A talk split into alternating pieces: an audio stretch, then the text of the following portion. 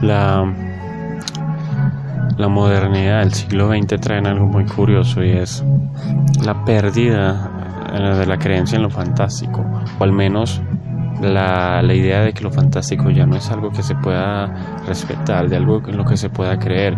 Entonces se lo relega a un pensamiento infantil.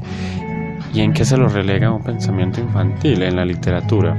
En la literatura lo fantástico ya no tiene cabida, al menos en la literatura que se va a considerar seria, la literatura eh, del adulto con formación intelectual.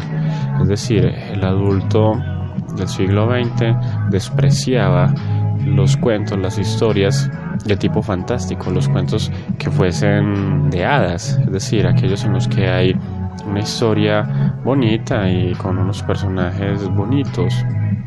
Lo que se buscaba era algo más dramático, algo más doloroso, algo en el que la existencia estuviese puesta en cuestión y fuese más angustiante. Si bien es cierto, la angustia siempre ha hecho parte de la literatura, se hizo más hincapié en algo, comillas, realista, es decir, en algo que fuese más cercano a la realidad y a la condición moral del individuo, sin dejar de ser por ello literatura, es decir, ficción. Así que realmente no estaba siendo tan realista. Eh, hay dos reacciones a eso que podemos observar. Una es lo que hace el surrealismo. El surrealismo cuando ve que no hay ya ese respeto por lo fantástico y por lo religioso y por aquello que implica eh, fe en cosas que aparentemente son absurdas, entonces recurre pues a eso, al surrealismo, recurre al sueño, aquello que se expresa solamente en un mundo irreal, en un mundo que no existe, pero que ellos suponían era la otra parte de la realidad. Pero de todas formas lo que decían era eso, lo fantástico. En el fondo lo que el surrealismo buscaba era la, lo imaginativo, aquello que se saliese de lo cotidiano, porque la cotidianidad era lo aburrido y la cotidianidad siempre ha sido lo aburrido. Entonces el surrealismo busca lo fantástico en la cotidianidad, pero como en las grietas de la cotidianidad. Por eso iban tras obras de mal gusto, por eso iban tras los locos, por eso iban tras de los desequilibrados, o sea, de aquellos seres y de aquellos objetos que les permitiesen entrever como por pequeñas ventanas aquello que deseaban, aquello que se había convertido en algo obsceno, que era lo fantástico. La otra reacción es la de Franz Katka. O sea, Katka, sin ser surrealista, aunque algunas veces se lo ha relacionado con ellos, pero principalmente se lo ha vinculado con el existencialismo, pero no es ni lo uno ni lo otro, pero comparte algo con los surrealistas y es que él también está buscando lo fantástico en la cotidianidad, también está buscando lo fantástico en aquellos resquicios donde los otros no lo encuentran y por eso sus cuentos son tan sencillos y expresan historias tan simples, pero que en el fondo guardan algo que es misterioso, algo extraño. Casi siempre queda algo flotando en el aire, como que esas historias no, no tienen em, un, sentido si las llevamos a nuestra, a nuestra vida, ¿cierto? Son como extrañas, son como absurdas, pero sin embargo dentro de su mundo funcionan. Es decir, tienen algo onírico, ¿cierto? Es, los cuentos de Katka se parecen mucho a eso, se parecen a, sueños y no en vano Borges comparaba a Katka y sus cuentos con cuentos de la cultura china y de la cultura eh, zen, de la cultura, bueno, eso es más bien japonés, pero cuentos de los taoístas, en fin, de los chinos y de los japoneses podría decir, que tienen también ese cierto elemento de extrañeza y esa es la palabra fundamental. La que le gustaba tanto señalar a Harold Bloom. En Katka hay algo de extrañeza, hay algo extraño en esos cuentos, pero que no podemos decir qué es, simplemente podemos tener esa sensación. Y lo mismo buscaban los surrealistas, solo que de una manera más torpe. O sea, ellos tenían demasiadas ideas y demasiadas teorías a la hora de buscar eso fantástico. Katka estaba más cercano a ellos, al surrealismo y a lo maravilloso de la cotidianidad, porque no tenía tantas teorías en su cabeza a la hora de buscar eso. Si bien él era un lector de, de filosofía y un lector de, de teorías estéticas y demás, se despojaba de todo eso y entraba en el terreno de la literatura con un espíritu más infantil, pero curiosamente también un espíritu más atormentado. Y esa dialéctica le permitió hallar eso y le permitió llevarlo a sus cuentos, si bien es probable que Katka sintiese que no lograba expresar todo lo que veía en ese mundo, todo lo que sentía, y que sus palabras eran un torpe intento por capturar eso que no puede ser capturado. Pero estoy seguro que él estuvo mucho más cerca que los surrealistas, porque ese tanto discurso y tanta palabrería para intentar impresionar a un público y conseguir unos adeptos entorpecía su labor.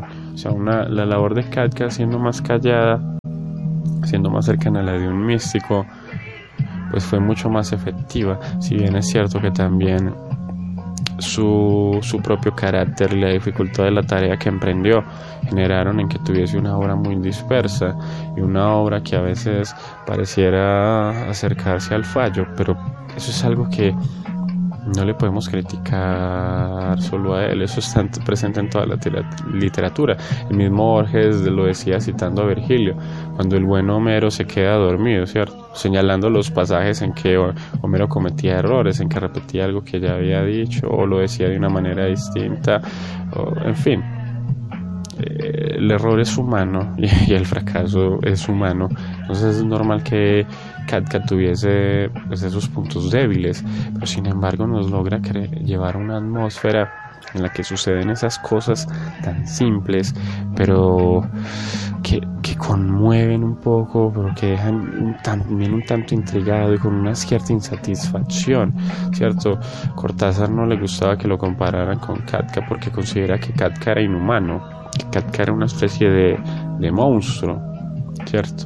que había un, que, sea, que había perdido la conexión con esa, con, eh, con esa humanidad que lleva un poco a, la compasión, pero también a, a, la piedad, a la tristeza. O sea, como que esas obras se habían de Katka eran un terreno árido en el que esas cosas se habían perdido.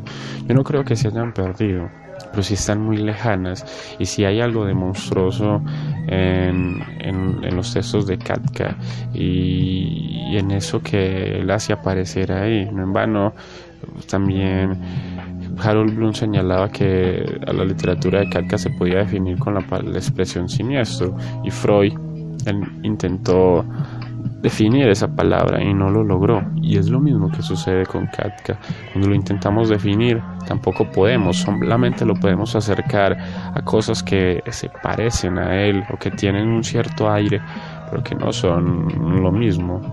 O sea que todo el tiempo estamos haciendo una analogía, una metáfora. Y lo katkiano podría ser no lo absurdo o lo, o lo monstruoso, sino lo extraño, pero lo extraño ineludible, lo extraño que se nos presenta sin querer, pero lo extraño se presenta sin querer y sin, bueno, en fin, es extraño y es difícil de darle una definición que sea contundente, así que solamente se puede seguir hablando de él.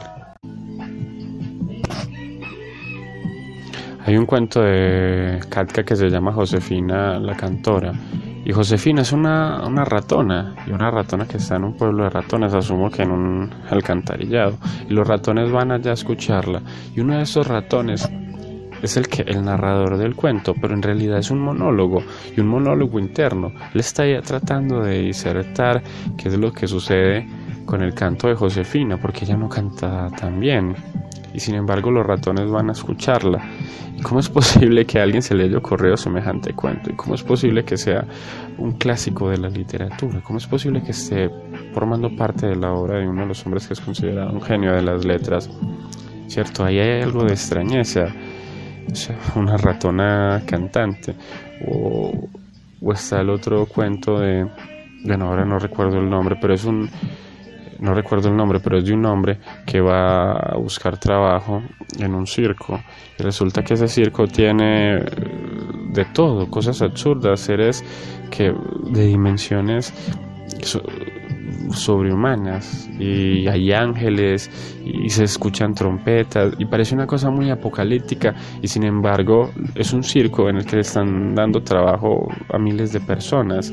Entonces es algo que fácilmente se podría adoptar como una analogía, y muchos lo han hecho, de que ah, Katka simplemente estaba haciendo una crítica social y burlándose de las condiciones imperantes en ese momento y de la burocracia y todo eso, pero no es suficiente.